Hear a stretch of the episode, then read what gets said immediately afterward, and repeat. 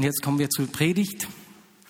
Schön bist du hier. Ich habe auf äh, die hochdeutsche Sprache gewechselt. Das ist etwas komisch für uns Berner, ne? Aber ich heiße natürlich auch alle Podcast-Hörer ganz herzlich bei uns willkommen. Wir sind im November. November ist bei uns traditionell eigentlich schon der Mitarbeiter- und Visionsmonat. Und Teil dieses Monats ist, dass wir unseren Mitarbeitern in der Vignette Bern ganz herzlich Danke sagen.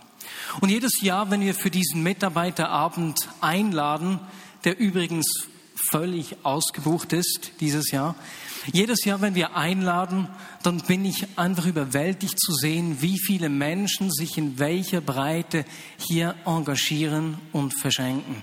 Es sind weit über 500 Personen, die sich in den verschiedensten Teams einsetzen, beispielsweise in den Aufgestellt-Teams am Sonntag im Gottesdienst, in Worship-Teams, bei den Wingkids-Teams oder Jugendlichen, in Kleingruppen und Communities, in Gastgeber-Teams, in der Lavinie der afrikanischen Gemeinde, in den Teams des Mittagsgottesdienstes, des 5 Uhr Gottesdienstes oder halb 8 Uhr Gottesdienstes, im Dienst am nächsten in Ostermundigen oder aber auch am Mittwochnachmittag im Dachstocktreff, bei den Deutschkursen, äh, beim Abpfiff der Unihockey Jungski im Wittighofen, äh, in einem der Gerechtigkeitsprojekte wie beispielsweise Nouvelle Perspektive oder auch Waisenhäusern, in der Seelsorge und Beratung, in Selbsthilfegruppen und Lieben scheitern Leben, in Healing Rooms, auf Einsätzen im Inland und Ausland, in Leiterschaftsförderung und Unterstützung hier in der Schweiz, aber auch in Europa und Afrika, im Prophetie-Team, äh, in der administrativen Unterstützung und so weiter und so fort. Äh, die Breite ist unglaublich.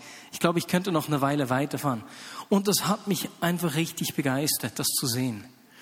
Was ich hier noch gar nicht aufgezählt habe, sind all die Menschen aus der Vignette Bern, die sich in ihrem Alltag, in ihrem alltäglichen Umfeld verschenken und so Reich Gottes dort sichtbar machen. Und mich inspiriert und bewegt es zu sehen, dass wir miteinander Jesus immer wieder in dieser Breite ein Gesicht, Hände und Füße geben. Diese Woche hat mir ein Mann einen erzählt, wie er selbst an einem sehr einsamen Punkt in seinem Leben war in diesem Jahr. Der Mann ist nicht aus der Vignette Bern, hat mir geschildert, wie seine Frau ihn verlassen hat, wie er beruflich in Turbulenzen geraten ist und als er am tiefsten Punkt war, alleine zu Hause in der Wohnung saß und weinte, hat ihn jemand aus der Vignette Bern angerufen. Und er hat mir erzählt, wie, wie diese Begegnung für ihn einfach Veränderung gebracht hat und so heilsam war. Und es hat mich begeistert. Es hat mich so dankbar gemacht zu sehen, ich bin von Menschen umgeben, die sich verschenken. Und ich möchte heute zum Beginn dieser Predigt einfach mal alle bitten, wenn du irgendwo mitwirkst, steh doch einfach auf. Und dann wollen wir uns einen schönen Applaus geben. Na? Um mal zu sehen, so auch im Gottesdienst. Wer wirkt irgendwo mit? Und jetzt bitte ich um einen fetten Applaus.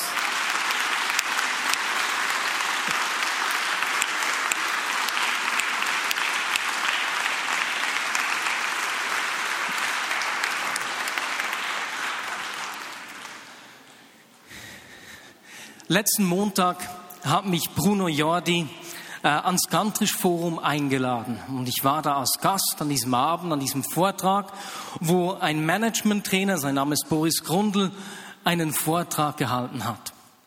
Und er hat seinen Vortrag mit folgender Aussage begonnen. Erfolgreiche und erfüllte Menschen verschwenden sich. Und da musste ich natürlich an unsere Gemeinde denken. An alle Menschen, die sich eben hier verschenken. Und ich war so begeistert. Und Boris hat dann weiter ausgeführt, Entschuldigung, Herr Grundl, ich bin ja nicht per Du mit ihm, dass erfolgreiche und erfüllte Menschen nicht am Morgen aufstehen und sich zuerst überlegen, ob sie heute das Beste geben.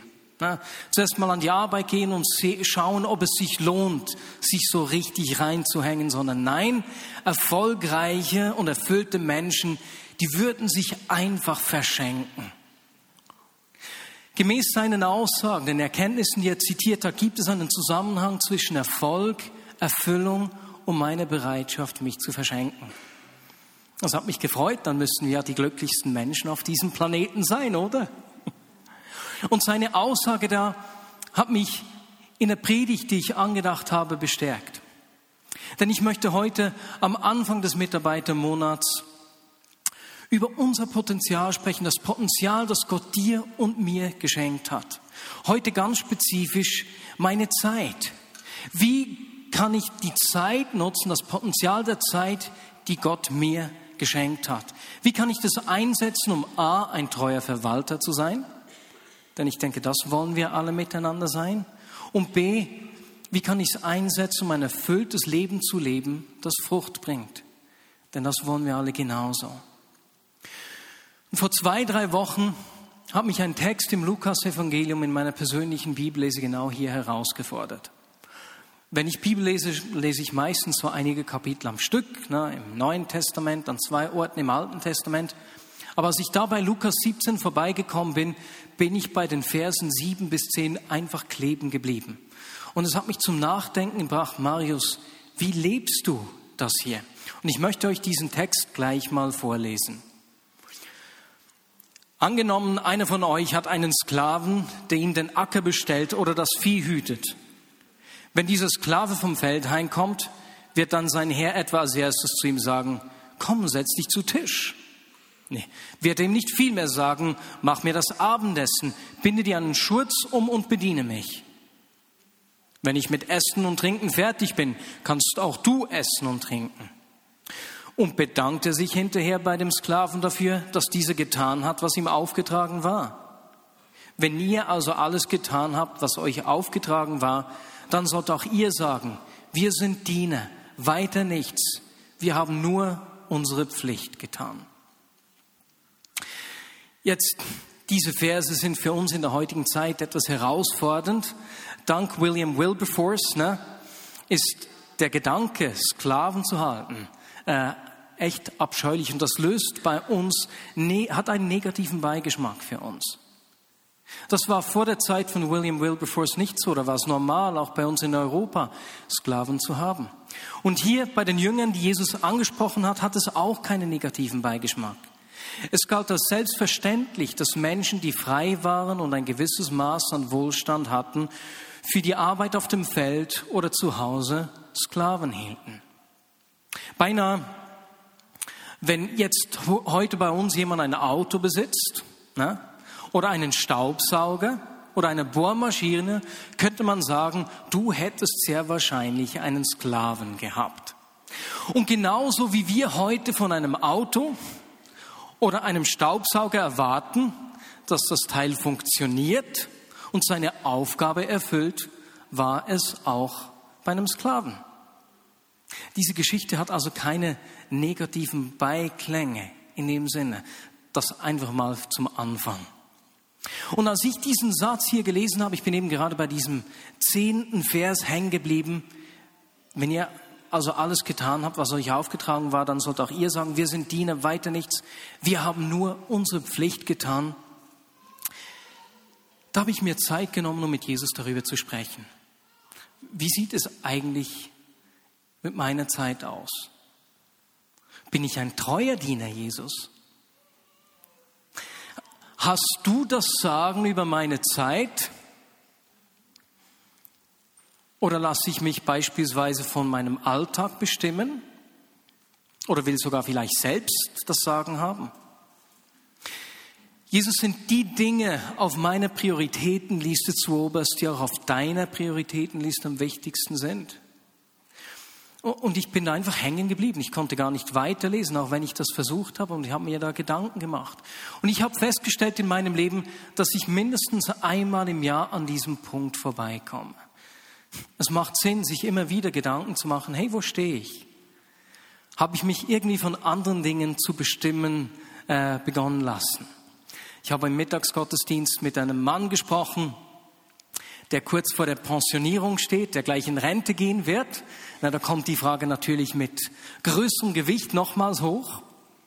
Aber ich denke auch, wenn sich Lebensumstände verändern, du heiratest, du kriegst Kinder, du, es gibt, ergibt sich eine berufliche Veränderung, kommen wir immer wieder an diesen Ort, an diesen Fragen vorbei.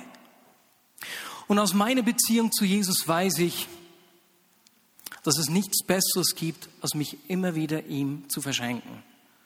Wie Jesus sagt, ne, trachte zuerst nach dem Reich Gottes und alles andere, was du brauchst, wird dir zuteil werden. Und das habe ich gemerkt, so wie Boris Grund es in seinen Worten beschrieben hat. Ich habe gemerkt, ich bin am zufriedensten, erfülltesten und am fruchtbarsten, am ausgeglichensten, wenn ich mich mit Haut und Haar auf die Dinge einlasse, die Jesus für mich vorbereitet hat.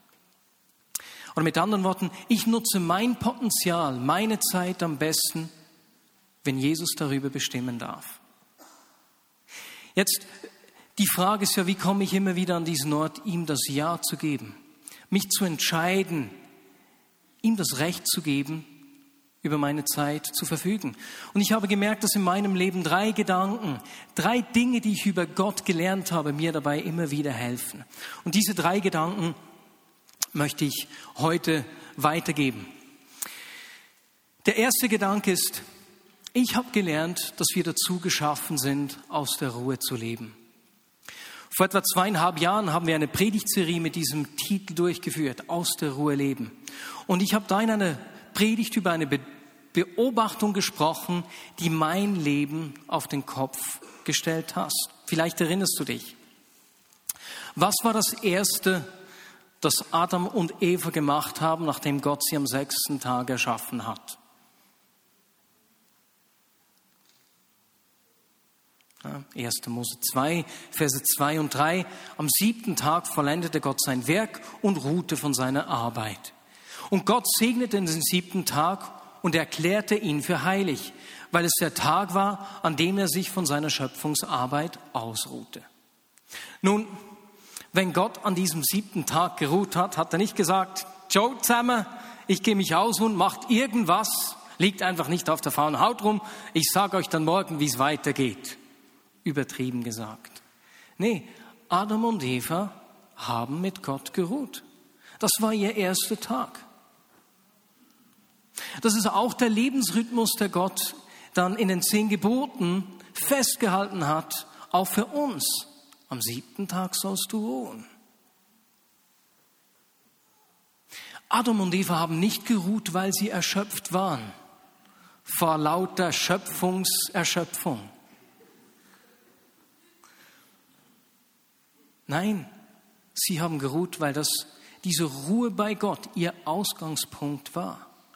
Und hier begegnen wir einem Perspektivenwechsel, etwas, was für mich zu einem wichtigen Lebensprinzip äh, geworden ist oder wird, weil ich immer noch daran bin, daran zu arbeiten. Wir sind dazu geschaffen, aus der Ruhe zu arbeiten und nicht zu arbeiten, bis wir Ruhe brauchen. Es klingt nicht nach einem großen Unterschied, aber der Unterschied ist riesig.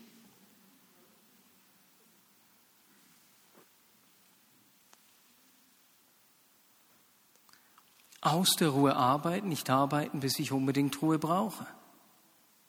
Wenn ich das Bild des Sklaven vor Augen führe, das Jesus da aufgenommen hat, ist es doch unglaublich gut zu wissen, dass Gott uns nicht ausquetscht wie eine Zitrone, ne? uns ausnutzt, alles aus uns auspressen will, das da rauskommt, sondern ganz im Gegenteil. Wir sind ihm wichtig. In dieser Predigtserie vor zweieinhalb Jahren habe ich auch von meinem persönlichen Erlebnis erzählt, in dem mein innerer Motor vor einigen Jahren ausgehängt hat. Es war vor ungefähr fünf, fünfeinhalb Jahren. Ich habe relativ viel gearbeitet. Ich hatte Hemmungen, äh, einen Ruhetag zu nehmen, weil doch alle anderen in der Gemeinde auch sich in ihrer Freizeit noch engagieren. Dazu kam, dass ich einen dummen, einen dummen Fehler gemacht habe der mich echt geärgert hatte und auch noch Krach mit meinem Vater gekriegt habe. Da kam alles aufs Mal.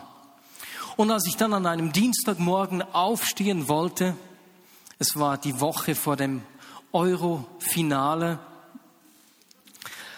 und mein Laptop nach vorne genommen habe, da hat es in mir so richtig gerattet, wie ein Motor, der auf Hochtouren läuft.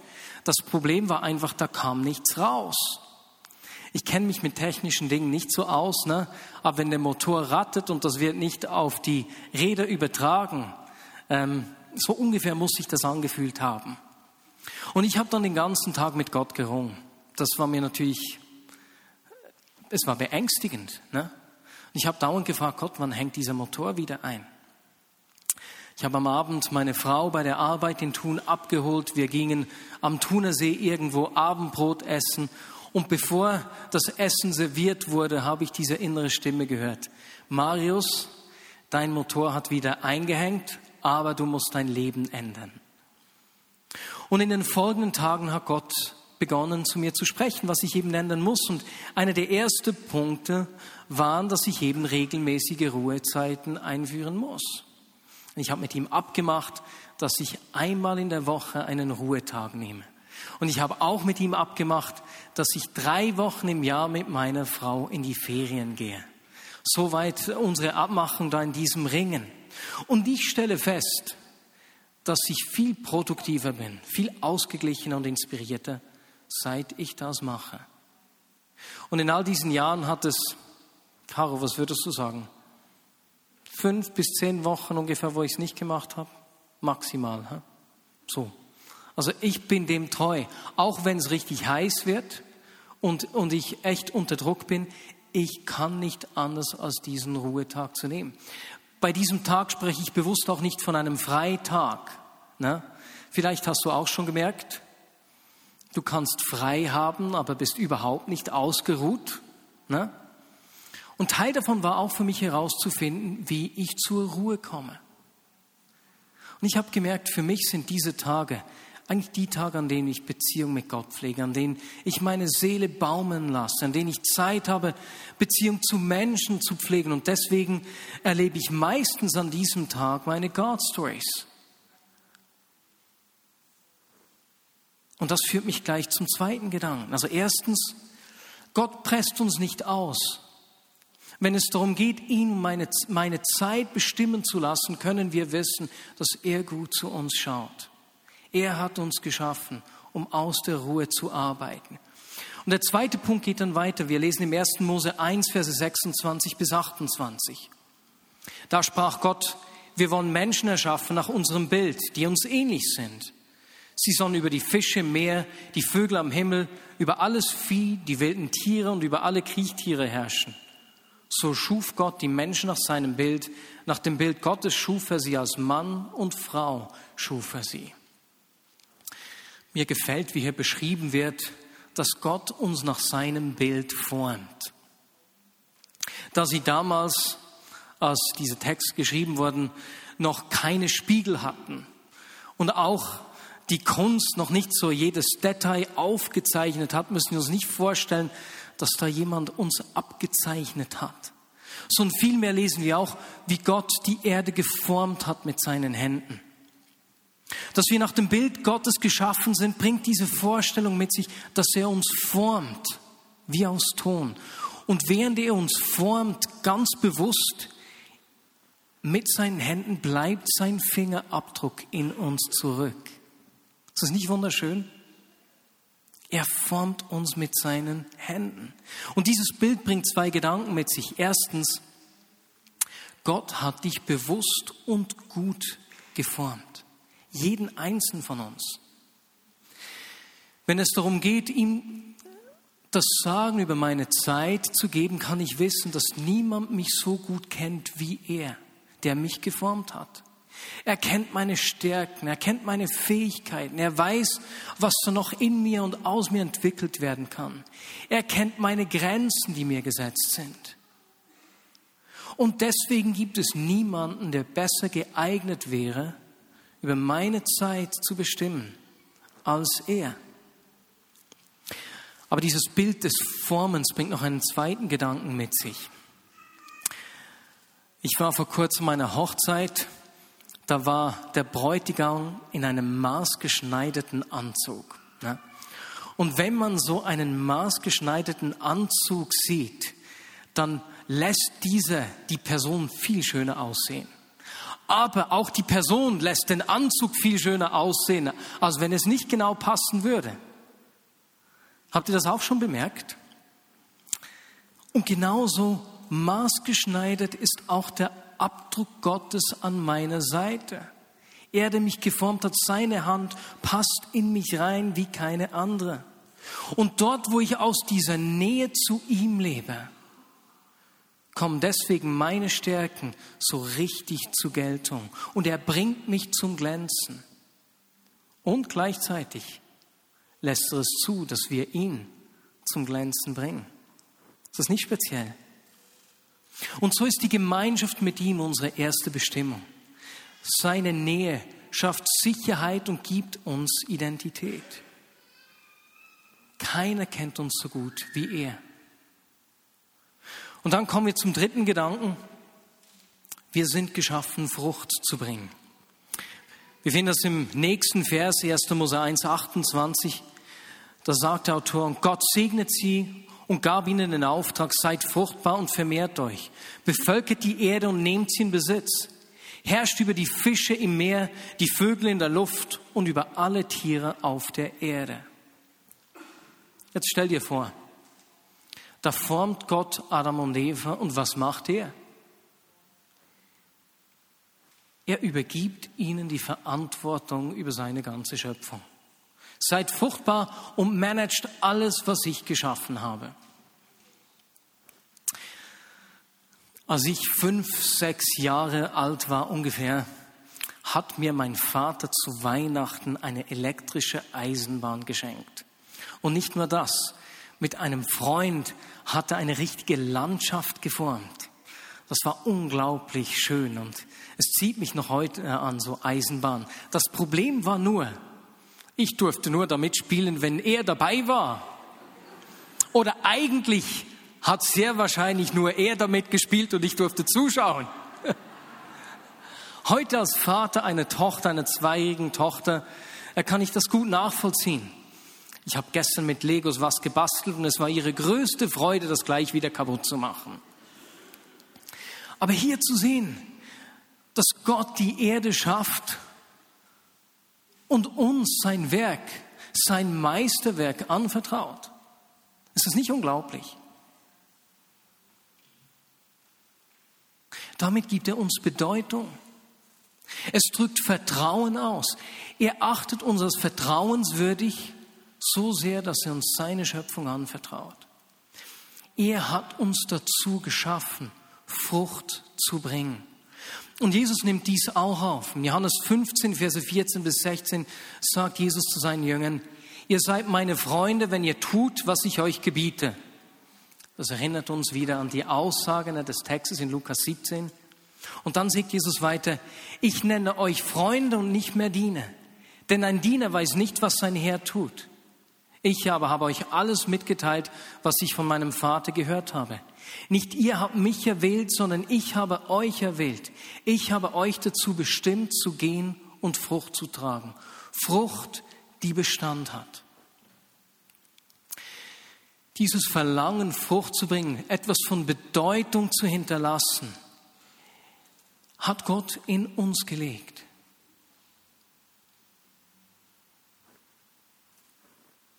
Im Rahmen des Leiterwechsels in den letzten zwei Jahren war ich mehrmals an Gesprächen mit meinem Vater dabei, also mit Menschen zwischen 50 und 55 ungefähr gesprochen hat. Das war für mich als doch eher einiges jüngerer Mensch sehr spannend zu sehen, dass sich eigentlich all diese Gesprächspartner die gleichen Fragen gestellt haben, egal ob sie Jesus kannten oder nicht. Wofür will ich leben? Was will ich im dritten Drittel meines Lebens hinterlassen?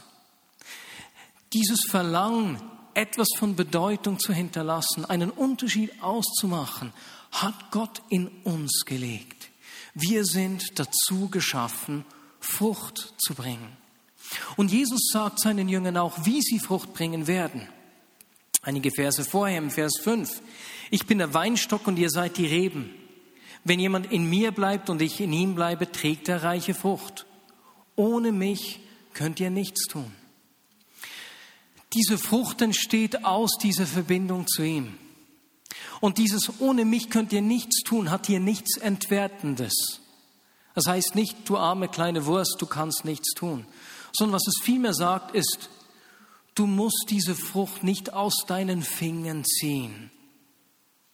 sondern ich lasse die Frucht in deinem Leben wachsen. Und wenn wir ihn über unsere Zeit bestimmen lassen, tun, was er uns sagt, aus dieser Beziehung raus, da geschieht was. Wie Jesus zu seinen Jüngern gesagt hat. Ich sage euch alles, was mein Vater tut. Wir beginnen sein Herz kennenzulernen. Die Dinge, die ihm wichtig sind, werden uns wichtig. Wir beginnen mit ihm die Träume zu träumen, die Gott träumt.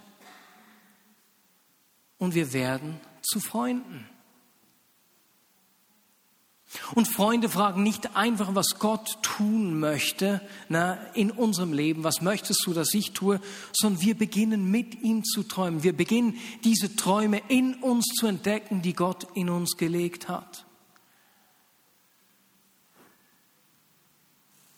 Und wenn ich Ja sage dazu, dass er über meine Zeit bestimmen darf, sage ich damit Ja zu den Träumen, die er in mein Leben gelegt hat, die ich selbst nicht realisieren kann, es sei denn durch diese Verbindung zu ihm, der die Frucht schafft.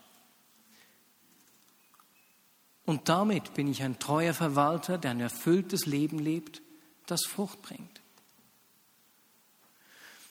Und hier sind wir für heute schon beim Schluss. Wenn wir verstehen, dass Gott es gut meint mit uns und uns nicht ausnutzt, dass er uns geschaffen hat, um aus der Ruhe zu leben und zu wirken. Dass mein Bestes in der Verbindung zu ihm zum Glänzen kommt. Und dass er uns geschaffen hat, Frucht zu bringen und deswegen auch Träume in unser Leben reingelegt hat, dann werde ich kein Problem haben, ein Mensch zu werden, der sagt, hey, ich verschenke mich, ich verschwende mich. Egal wo ich bin in meiner Arbeitsstelle, ich bin der beste Mitarbeiter, den sich mein Chef oder meine Chefs vorstellen können. Ich bringe meine Chefs zum Glänzen. Ich bin die beste Mutter, der beste Vater, den man sich vorstellen kann. Ich verschwende mich und verschenke mich in der Familie. Oder in der Schule, im Studium. Ich lerne, was das Zeugs hält. Ich bin der beste Student, den sich meine Professoren vorstellen können ich verschwende mich hier. Genauso in der Gemeinde, in Beziehungen. Und es beginnt da, wo ich verstehe, wie gut er es mit mir meint. Und ich freue mich, mit euch zusammen zu entdecken, wie gut er ist, um mein Leben von ihm bestimmen zu lassen. Und es ist nicht so, dass er die Nummer eins auf meiner Prioritätenliste ist. Vielmehr will er die Person sein, die meine Prioritätenliste schreibt. Das ist ein großer Unterschied. Lasst uns einen Moment ruhig sein.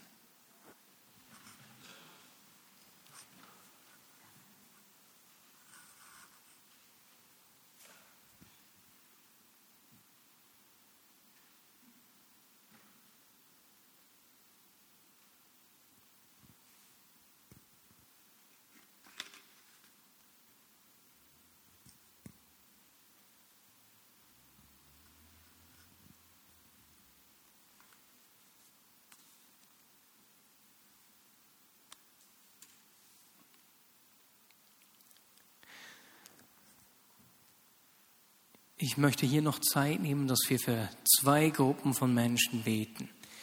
Die erste Gruppe von Menschen ist die, wenn du sagen würdest, hey, ich kenne das Gefühl, es reicht nicht, ich habe zu wenig Zeit und ich fühle mich beinahe von meinem Leben, von meiner Agenda bestimmt. Ich habe in der Vorbereitung dieser Predigt einen interessanten Aufsatz von Karl Hilti aus dem Jahr 1898 gelesen, der über die Kunst Zeit zu haben geschrieben hat. Und es war für mich doch speziell zu sehen, dass dieses Gehetztsein, das Gefühl, keine Zeit zu haben, nicht einfach ein Phänomen des 21. Jahrhunderts ist, sondern immer wieder auch in der Menschheitsgeschichte aufgetaucht ist. Und ich wünsche mir, dass wir Menschen sind, die nicht sozusagen geritten werden von Umständen des Lebens, sondern ihm das Schreiben der Prioritätenliste überlassen kann. Das ist die erste Gruppe. Wenn du merkst, hey, ich bin, ich bin an diesem Ort. Ich brauche da einfach eine Begegnung und Veränderung. Das zweite, wenn du merkst, du hast Träume, Träume, die Gott in dein Leben gelegt hat und die sind wie gar noch nicht äh, Realität geworden, du hast sie vielleicht gar nicht zulassen wollen, Träume, was Gott mit dir und durch dich noch machen möchte, dann wollen wir einfach beten, dass Gott richtig diesen Träumen Leben schenkt, dass diese Träume gelöst werden. Wenn einer dieser zwei Themen auf dich zutrifft, dann steh doch jetzt bitte auf.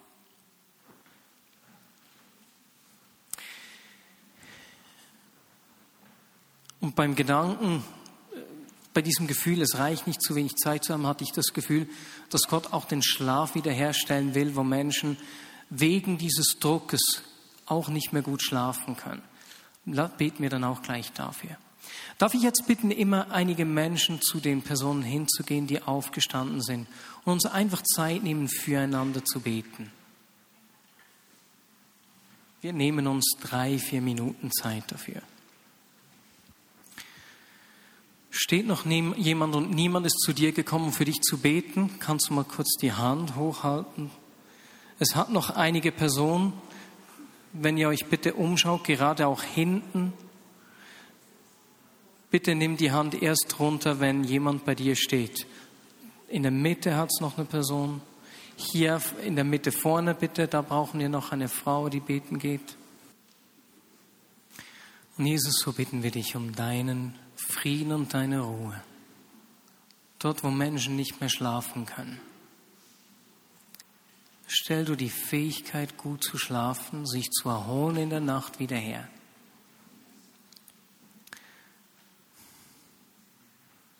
Jesus, dort, wo der Druck des Alltags so groß geworden ist, bitte ich dich, dass du Möglichkeiten zur Veränderung aufzeigst und Veränderung schaffst, Jesus. Ruhe bringst. Jesus, ich bitte dich in diesen Träumen auch für Ruhe, damit diese Träume, die Dinge, die du, uns mit, die du mit uns tun willst, wo du mit uns dein Reich sichtbar machen willst, vielleicht auf Arten, die wir uns gar nicht vorstellen können, dass diese Träume reifen und richtig gelöst werden und Realität werden, Jesus mehr von dir. Amen.